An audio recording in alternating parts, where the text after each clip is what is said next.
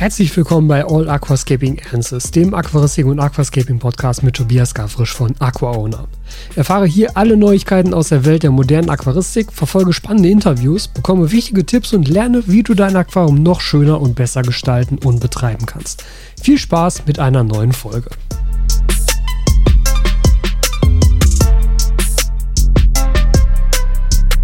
Und damit natürlich auch von mir nochmal persönlich ein herzliches Willkommen zur nächsten Podcast-Folge hier bei All Aquascaping Ernstes. Und ich glaube, dass ich das nicht mehr lange so sagen werde. Ich habe mich nämlich dazu entschieden, dass der Podcast umbenannt werden wird. Und zwar in Aquaona Aquarium Talk. Also in AAT statt AAA. Das ist jetzt das, was demnächst mal passieren wird. Ich weiß noch überhaupt nicht, wann ich das angehen werde. Weil der Prozess ist so ein bisschen fummelig, das bei den ganzen Podcatchern dann umzubenennen, wenn da der Titel sich komplett ändert, weil da muss man die bisherigen Folgen idealerweise als eine Staffel abschließen, weil jetzt die ganze Zeit war immer AAA und dann die Nummer. Ne, und dann wäre es halt AAT und eine neue Nummer. Dann würde ich nämlich mit AAT wieder bei 1 anfangen und die bisherigen All Aquascaping Ernstes als eine Staffel abschließen. Das ist ja zumindest so der Plan. Das ist für euch auch egal. Ihr habt halt den gleichen Feed, nur dass halt dann wahrscheinlich die nächste oder übernächste Folge, ich weiß nicht, ob ich das bis zur nächsten Folge schon schaffe, dann nicht mehr All Aquascaping Ernstes heißt, sondern Aqua ohne Aquarium Talk, weil ich nämlich denke, dass das besser das repräsentiert, was der Podcast mittlerweile geworden ist. Ich werde immer noch gerne eure Fragen beantworten, aber es ist ja nun schon eine ganze Zeit lang nicht mehr so, dass dass das das ausschließliche Themenfeld dieses Podcasts ist. Und ich denke, dass dann halt einfach der Titel Aquaona Aquarium Talk das Ganze ein bisschen besser repräsentiert und natürlich auch die Verbindung zu Aquaona ein bisschen klarer herstellt. Ich glaube einfach, dass das insgesamt Sinn machen wird. Es entsteht dann auch ein neues Logo. Es wird dann auch ein neues Cover entstehen. Und ähm, ja, das ist sogar tatsächlich alles schon fertig. Ich ähm, habe das hier neben hier, neben, nebenher für mich selber einmal offen, damit ich da besser drüber reden kann. Ähm, das ist, wie gesagt, alles schon fertig. Und das sollte dann jetzt eigentlich auch demnächst hinhauen. Ich hoffe mal, dass das funktioniert.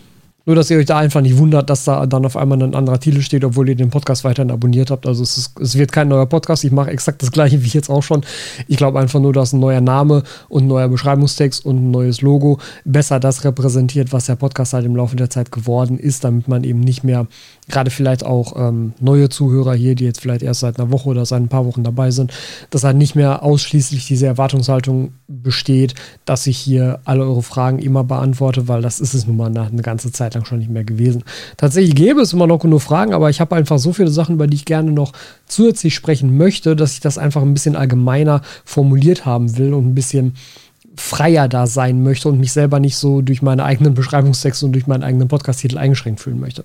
Deshalb also bald hier Aqua Owner Aquarium Talk, AAT. Ich freue mich drauf. Das werden wir auf jeden Fall in Angriff nehmen und ähm, ich, ich gucke tatsächlich, dass ich das vielleicht bis zur nächsten Folge schon fertig habe, aber falls nicht, dann wundert euch nicht, dann ist das einfach vom Prozess her etwas, was noch so ein bisschen länger braucht. Schauen wir mal, wie das so weitergeht. Ich habe für diese Folge jetzt tatsächlich drei Hauptthemen. Eins machen wir gleich ein bisschen kürzer und die anderen beiden, da sprechen wir dann so ein bisschen länger drüber. Ähm, das erste Thema, was ich einmal vorziehen möchte, ist das kleinere Thema. Ihr habt wahrscheinlich mitbekommen, dass ich ja auf Ebay diese Spendenaktion gemacht habe. Also ich habe halt einen Teil meiner Lampen verkauft. Das meiste waren Lampen, es waren insgesamt elf Artikel, die ich verkauft habe. Und wie gesagt, das meiste davon Lampen. Es war noch ein Juwelskimmer dabei, es war noch ein Kessel Spectral Controller dabei. Und die Auktionen sind jetzt nämlich gestern alle zu Ende gewesen. Und insgesamt war der Verkaufspreis für alle Dinge zusammen bei 698,71 Euro. Das heißt, knapp 700 Euro haben wir jetzt eingenommen, die ich ja spenden möchte. Ich habe gesagt, das Ganze wird ja eins zu eins gespendet an die Main Kuhn Hilfe, wo wir auch einige unserer Tiere selber herhaben und wo wir eben wissen, was der Verein mit dem Geld tut und wofür es gebraucht wird, was mir bei solchen Spendenaktionen halt immer sehr wichtig ist dass man auch wirklich nachvollziehen kann, wo das Ganze dann hinkommt. Ähm, ich habe ja gesagt, ich spende das komplett eins zu eins. Ich zwack mir selber da nichts von ab. Das muss nicht sein, weil ja auch viele der Sachen, die ich verkauft habe, im Endeffekt Sponsorings waren, für die ich selber auch nichts bezahlt habe. Ähm, aber ich muss natürlich zuerst einmal noch die Versandkosten und die E-Mail-Gebühren davor decken. Also wir haben jetzt knapp 700 eingenommen. Ich denke jetzt mal abzüglich, ich weiß es noch nicht, aber abzüglich aller Versandkosten und abzüglich aller Ebay-Gebühren, das sehe ich halt erst dann, wenn alle Leute bezahlt haben. Das ist jetzt zum aktuellen Zeitpunkt noch nicht der Fall. Werden es wahrscheinlich dann so um die 600 werden, die ich komplett überweisen kann. Wenn das soweit ist, dann kriegt ihr da auf ähm, YouTube und auf Instagram poste ich dann einmal auch eine Überwachungsbestätigung, dass ihr wisst, dass das auch wirklich passiert ist und dass ich da natürlich das halte, was ich sage. Ich meine, das war vorher auch schon immer der Fall, ist ja jetzt nicht die erste Spendengeschichte, die ich mache. Ähm, aber das hat mich sehr gefreut. Das ist ein schöner Betrag, womit der Verein auf jeden Fall eine ganze Menge wird anfangen können. Und das ist einfach sehr, sehr gut gelaufen, wie ich finde. Und einige von euch haben so jetzt auch vielleicht noch günstig eine Lampe bekommen, die sie schon mal immer mal haben wollten. Weil die ganzen Sachen sind natürlich voll funktionsfähig. An manche, manche haben ein paar mehr Gebrauchsspuren, manche weniger. Das war aber auch in den Aktionen immer jeweils beschrieben.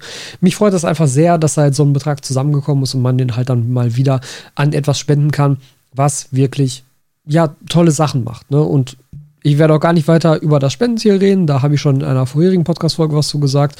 Das ist halt mein Spendenziel. Da möchte ich, dass das Geld hingeht, weil ich weiß, was der Verein damit tut und weil ich weiß, dass der Verein damit auch wirklich was Sinnvolles tun kann. Und deshalb freue ich mich sehr, da diese Summe, also wie gesagt, so knapp 600 Euro werden es vermutlich werden, vielleicht ein bisschen runter. Ich weiß nicht genau, wie hoch die eBay-Gebühren aktuell liegen. Ähm, Versand war jeweils bei 5 bis 7 Euro, je nachdem, was für ein Paket das ist. Das werden dann halt immer versicherte DHL-Pakete, damit die Sachen auch wirklich vernünftig ankommen. Ähm, das also elfmal. Ja gut, bei 11 mal 7, wenn wir jetzt mal vom Höchstsatz ausgehen, sind wir halt auch schon bei 80, 90 Euro nur Versandkosten. Das heißt, sie wird vermutlich etwas unter 600 sein am Ende, abzüglich der eBay-Gebühren. Aber so um den Dreh. Und das ist auf jeden Fall eine coole Summe, da freue ich mich sehr drüber. Und natürlich auch vielen Dank an alle, die mitgemacht haben, alle, die mitgeboten haben. Vielleicht hat ja auch der eine oder andere etwas mehr geboten, weil er wusste, dass das jetzt am Ende halt einer Tierschutzorganisation zugutekommt. Dann freue ich mich natürlich noch umso mehr darüber. So, vorhin habe ich endlich auch mal den Wasserwechsel im Meerwasserbecken gemacht. Vielleicht haben die meisten von euch es ja schon gesehen. Mein aktuelles Video auf AquaOwner ist ja das Thema ICP-Analyse im Meerwasserbecken. Und da kam so ein bisschen raus, dass ich für einige Werte auf jeden Fall mal einen Wasserwechsel machen sollte. Habe ich heute gemacht. Den ersten mit 20 Liter. Das ist ja nicht viel. Das sind so knapp 8% bei meinem Wasservolumen, ne, die 20 Liter. Aber trotzdem. Damit konnte ich nämlich jetzt zumindest einmal, und da könnte ich mir nämlich vorstellen, dass das auch ein Grund gewesen sein könnte, den ganzen Scheiß aus dem Technikbecken raussaugen, weil sich da natürlich auf dem Boden mittlerweile einiges abgelagert hat an Sedimenten und an Partikeln und was weiß ich genau, was das alles ist. Ähm, das konnte ich jetzt dann mit dem Wasserwechsel endlich mal alles komplett raussaugen. Und jetzt ist nämlich das Technikbecken auch wieder deutlich sauberer. Und da kommt ja noch dazu, dass ich demnächst einen Fließfilter kriegen werde ich weiß gar nicht, ob ich das hier auch schon mal angekündigt habe, aber ich kriege von Blau Aquaristik einen Fließfilter, also einen Fließrollenfilter, den ich bei mir noch einbauen werde, wo nämlich mein Ziel ist, dadurch halt diese ganzen Sedimente, die sie im Technikbecken jetzt abgelagert haben, auch komplett rauszuziehen. Das ist natürlich auch, ähm, was Fütterung angeht, was Plankton angeht und so, auch ein potenzielles Risiko. Wobei ich da ja auch mit dem Flo von Plankton Plus geredet habe, als ich da war. Und die betreiben ja auch ich weiß nicht, ob an allen Becken, aber zumindest an einigen betreiben sie auch Fließfilter. Die haben dann, dann meistens die Clarices dran von D&D und ne, benutzen ja trotzdem ihr Plankton und füttern damit und so. Und der meint halt auch, ja klar, zieht der Fließer da so ein bisschen was raus, aber das meiste, also das Wasser muss ja auch erstmal da durchfließen und das Plankton müsste dann auch erstmal angesaugt werden. In der Zeit ist das auch schon gut im Aquarium verteilt und das denke ich eigentlich auch. Also klar wird das einen Einfluss haben, aber ich glaube, der Einfluss ist nicht so groß, wie man es vielleicht befürchten würde. Werden wir aber natürlich sehen.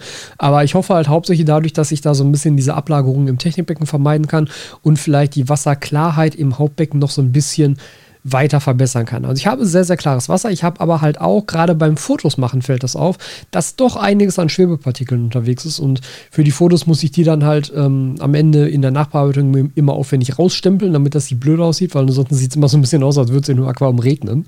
Und das will ich halt für die Fotos nicht.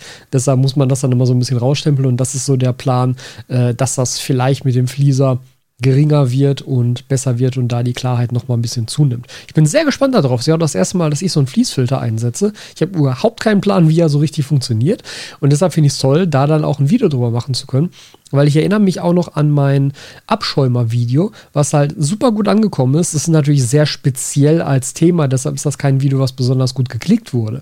Aber alle, die es gesehen haben, haben sich total gefreut darüber, dass das halt mal vernünftig erklärt wurde, dass die Funktionsweise von so einem Ding mal vernünftig erklärt wurde.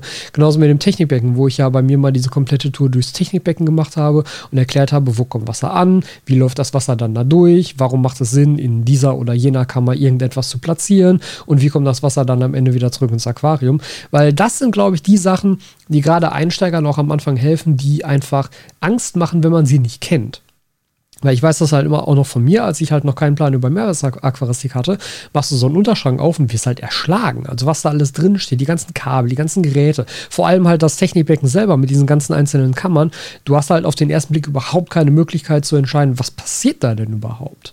Und wenn man dann aber nach und nach mal weiß, okay, so fließt das Wasser durch ein Technikbecken, so funktioniert ein Abschäumer und jetzt dann als nächstes, so funktioniert ein Fließfilter, dann kann man auch viel besser entscheiden, ob man das selber überhaupt braucht und wenn man es braucht, wie man es am besten einsetzt. Und auf sowas freue ich mich immer total, weil einerseits lerne ich das neu und andererseits kann ich euch dann das auch direkt weitergeben, weil ich dann nämlich ja selber auch gemerkt habe, dass das Wissen über die Funktion eines solchen Geräts den Einstieg in diese Thematik viel leichter macht.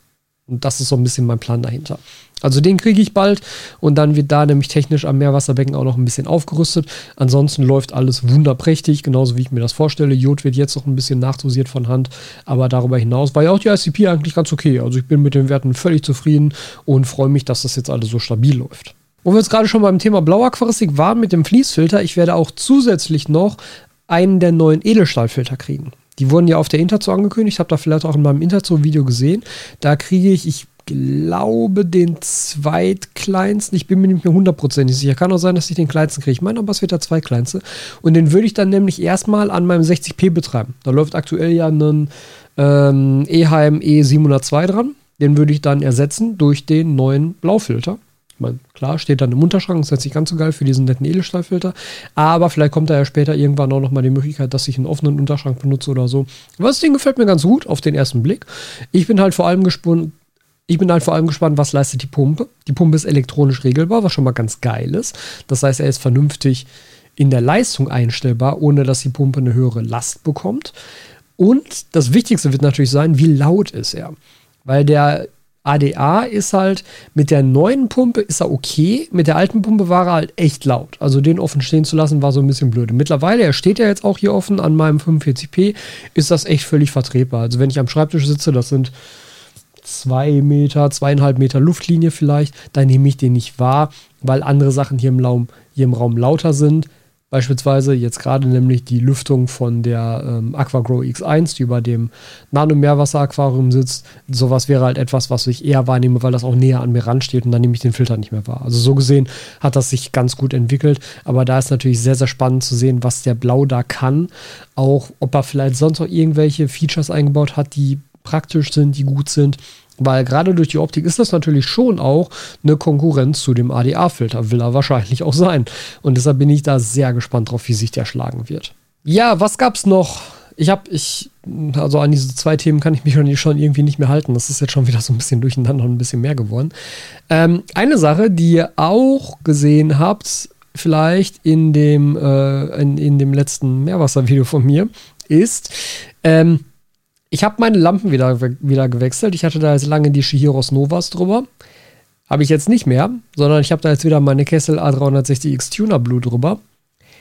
Weil eine von den Novas in Rauch aufgegangen ist. Und zwar wortwörtlich. Ja, das war halt noch so, sogar noch beim Film. Ich konnte das noch mitfilmen und habe das deshalb auch in die Videos jetzt mit eingebaut. Ich filme so ganz entspannt. Auf einmal gibt es ein Zischlaut, so ein Sch ich wusste nicht genau, woher das kam. Ich schon, boah, was ist los? Irgendwas im Unterschrank oder so, irgendwas undicht. Und im gleichen Moment fängt halt an, bei meiner rechten Shiros Nova an der hinteren, linkeren Ecke Rauch aus dieser Lampe aufzusteigen. Also wirklich so eine Rauchfahne, die da rauskam. Und ich dachte so, das ist nicht gut. So, die Lampe lief auch noch. Ich habe das gemerkt, weil die Lampe wurde dunkler, weil sie einen Teil der LEDs abgeschaltet hatte. Ich kann nicht mehr genau sagen, welche. Ich meine, dass es die weißen gewesen wären, die ausgefallen sind. Der Rest lief noch. Aber währenddessen kam da halt die ganze Zeit stinkender Rauch raus, ja. Und dann hat es so ungefähr 10 Sekunden gedauert. Ich habe direkt die Kamera drauf gehalten. Und dann ist sie halt auch komplett ausgefallen. Und dann habe ich direkt die Stecker gezogen und so und dann hörte auch das Gerauch auf. Hatte halt erstmal das ganze Wohnzimmer vollgestunken. Also war wirklich fieser, fieser Geruch. Und ja, damit ist eine der Novas jetzt auch hinüber.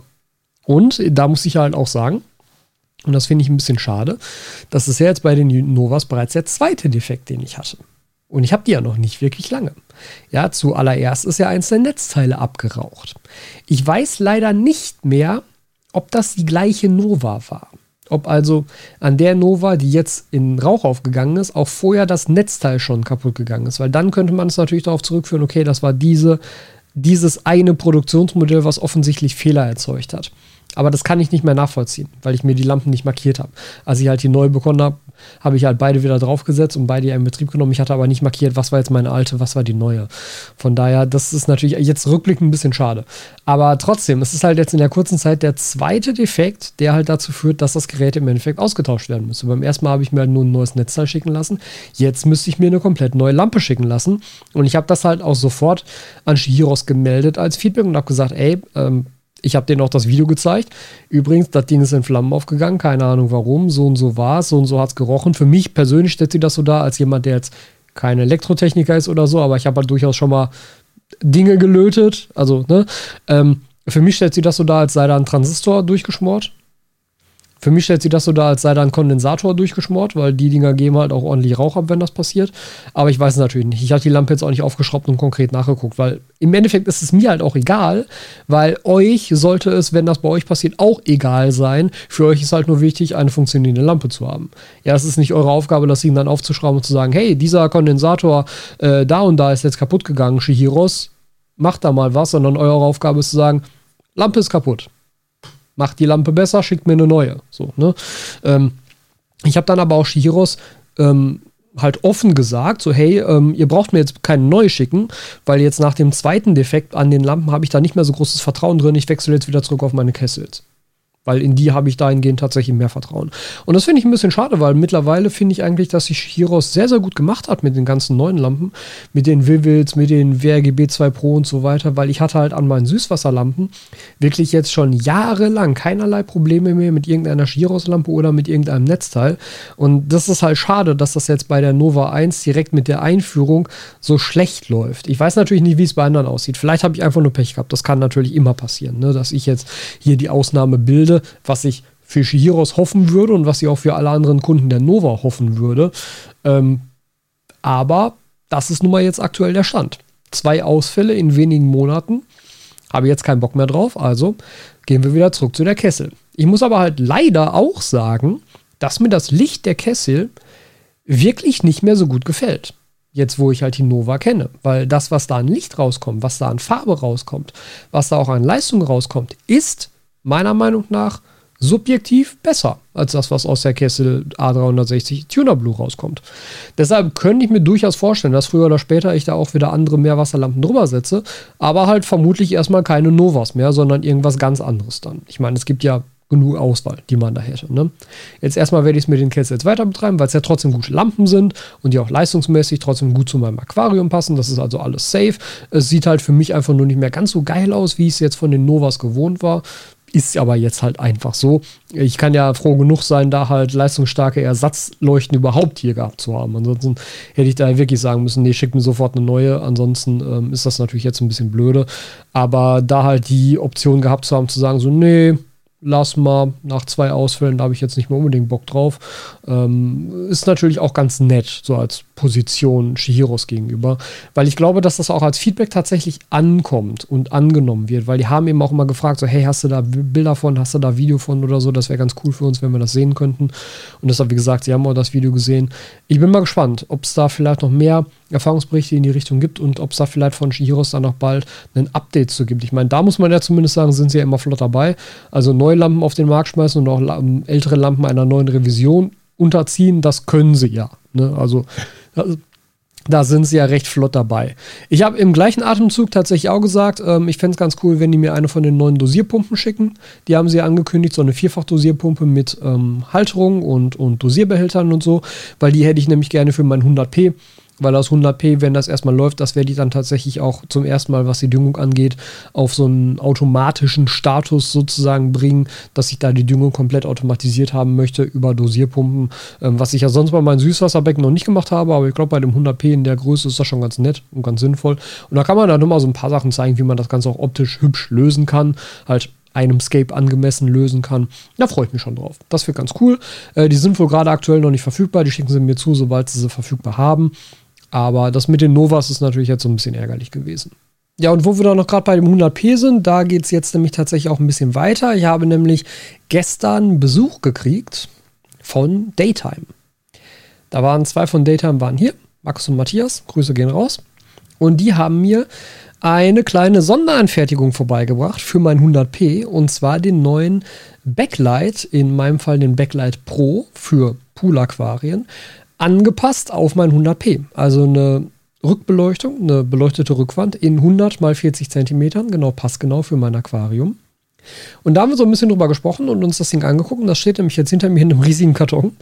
Und da wird es natürlich dann auch ein Video zu geben, wenn das 100p endlich bepflanzt ist. Das mit der Bepflanzung ist gerade immer noch so ein bisschen nervig. Da werde ich gucken, dass ich mich da nächste Woche drum kümmere. Vorher wird es leider nicht. Dann ist der Darkstart jetzt schon, keine Ahnung, zehn Wochen oder so durch. Da ist auch dann überhaupt gar kein Problem mehr drin. Alles bestens. Bakterienrasen ist zu 100% weg. Das Holz sieht 1A aus.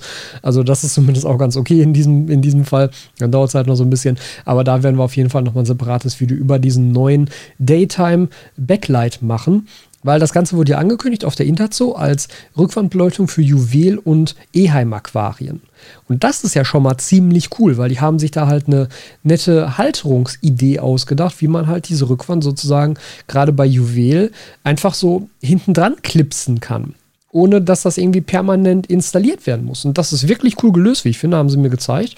Und es gibt aber auch diverse Halterungsmöglichkeiten für ähm, ja, für Pool-Aquarien.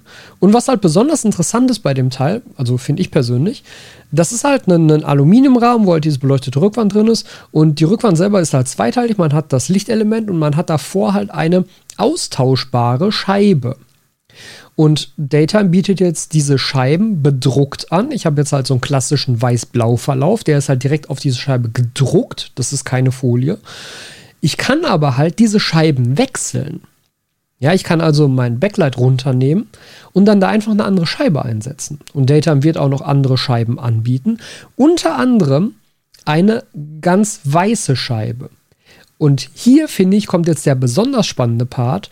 Wenn ich da einfach eine weiße Scheibe einlegen kann, dann kann ich mir auch für diese weiße Scheibe einfach Rückwandfolien besorgen, die man normalerweise halt auf das Aquarium macht und die dann von hinten weiß beleuchtet werden, beispielsweise wie bei ADA und könnte diese Folien jetzt aber einfach auf diese Scheibe aufbringen.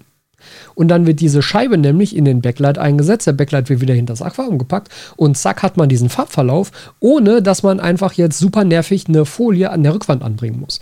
Denn mein persönliches Problem ist damit immer jetzt auch mit dem 100p. Ich habe da jetzt mühevoll die alte Folie runtergekratzt, aber ich kann das Becken ja nicht wirklich bewegen oder von der Wand wegziehen. Ich habe halt das Glück, dass das Aquarium sozusagen diagonal vor einer Ecke steht. Ich habe also dahinter so 20 Zentimeter Platz, weil die Wände dahinter spitz zulaufen und eine Ecke bilden. Deshalb kann ich da von hinten hintergreifen und konnte dann diese Folie runterfriemeln. War eine selbstklebende Folie. Selbstklebende Folie, das dauert schon echt lang, bis man die wieder runter hat. Ne? Aber wenn ich da jetzt eine neue Folie dran haben wollen würde, das kann ich ja unmöglich so machen. Dafür muss ich das Aquarium drehen, damit ich halt freien Zugang zu der Rückwand habe. Und das wäre mit dem Daytime Screen nämlich gelöst, weil das brauche ich dann nicht. Ich nehme mir einfach den Screen runter, nehme die Scheibe raus, mache die Folie auf die neue Scheibe drauf, Scheibe wieder rein, Screen wieder rein, fertig. Und ich muss das Aquarium nicht bewegen. Das finde ich sehr spannend. Das Ding ist jetzt auch Daytime-typisch sehr hell. Es gibt aber einen Dimmer dazu, wie man es runterdimmen kann. Also es ist deutlich heller als der ADA-Lightscreen. Das heißt, das werde ich vermutlich auch dimmen müssen, um da halt nicht zusätzlich ein Lightspill zu haben, um nicht irgendwie Algen zu, ähm, ja, großartig zu pushen. Und natürlich auch so ein bisschen für die Tiere, dass es da nicht zu sehr blendet oder so. Also ein bisschen Dimmung macht da schon ganz Sinn. Ähm, ist aber eben auch keine möglich. Also ist, ist kein Problem, wollte ich sagen. Ist ein stufenloser Dimmer, gibt es eben dazu und jetzt eben auch noch verschiedene Halterungsmöglichkeiten. Ich warte da tatsächlich noch auf eine andere Option, weil dabei liegen halt so kleine Metallschienen, ähm, die man sozusagen auf der Rückseite an der Unterseite des Aquariums anbringt. Da ist einfach so ein doppelseitiger Gelkleber drauf, den man übrigens rückstandsfrei wieder ablösen kann. Das klebt man dann unten auf die Rückseite des Aquariums, unten an die Scheibe. Da sieht man sie ja auch nicht, weil da normalerweise von vorne gesehen immer Bodengrund vor ist. Und dann stellt man nämlich diesen Lightscreen einfach da rein. Und das bedeutet, man hat nicht oben irgendwelche Klammern, die an die Scheibe angehängt werden müssen, wo man mit ein bisschen Pech wieder Kapillarkräfte hat, die halt Wasser da rausziehen. Das nicht, dass mir das schon mal passiert sei. Natürlich passiert einem das ständig, ja. Also mir zumindest. Super nervig. Und Das fällt damit alles weg. Der Lightscreen steht dann halt, der, der steht halt nur unten in dieser Schiene dran und durch die Form der Schiene lehnt er aber halt an das Aquarium ran und kann auch nicht zurückkippen. Also das ist wirklich cool konstruiert und man hat halt oben keinerlei Klammern, keinerlei Ränder. Es steht halt einfach plan abgeschlossen mit dem Aquarium hinter dem Aquarium. Das ist wirklich cool.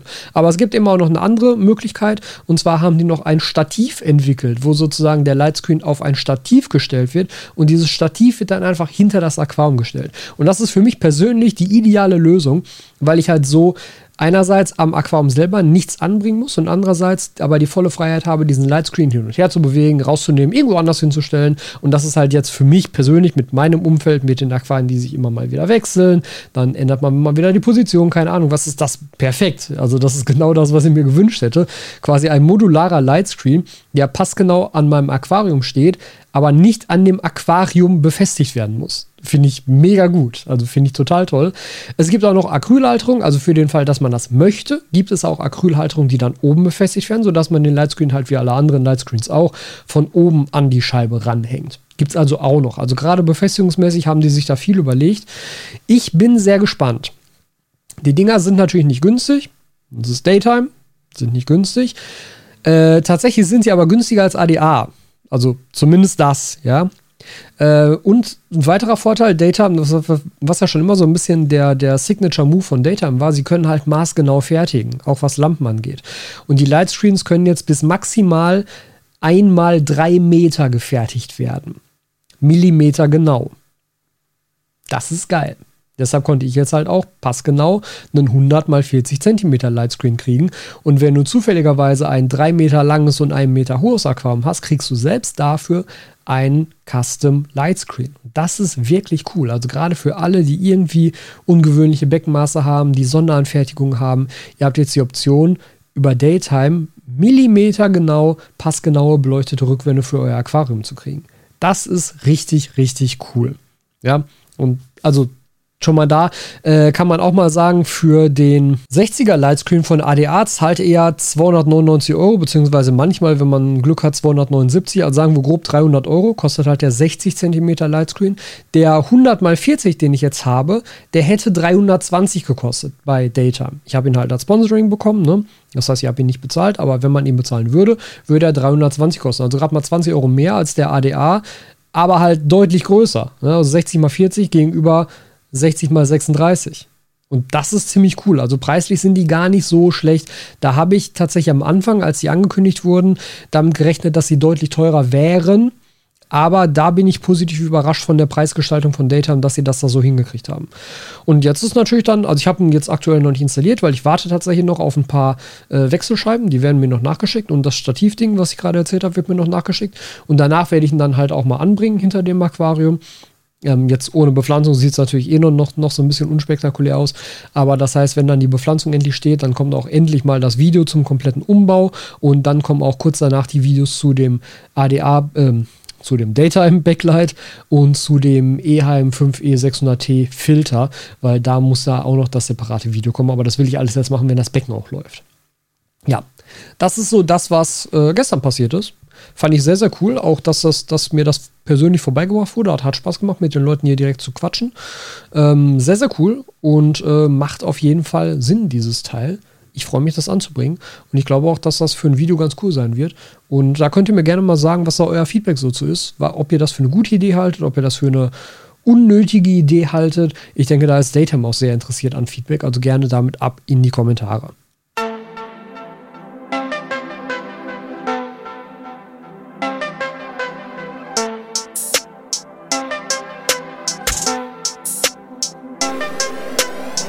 Vielen Dank, dass du dir diese Folge auch wieder bis zum Schluss angehört hast. Wenn dir diese Folge gefallen hat, freue ich mich über eine Bewertung bei Apple Podcasts oder ein Like und einen Kommentar auf dem All Aquascaping Answers YouTube-Kanal.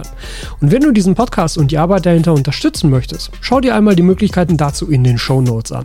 Du kannst mir sehr helfen, indem du Mitglied auf dem YouTube-Kanal wirst oder einen deiner nächsten Einkäufe in meinem oder einem meiner Partnershops durchführst. Vielen Dank für deine Unterstützung und dein Interesse und bis zur nächsten Folge.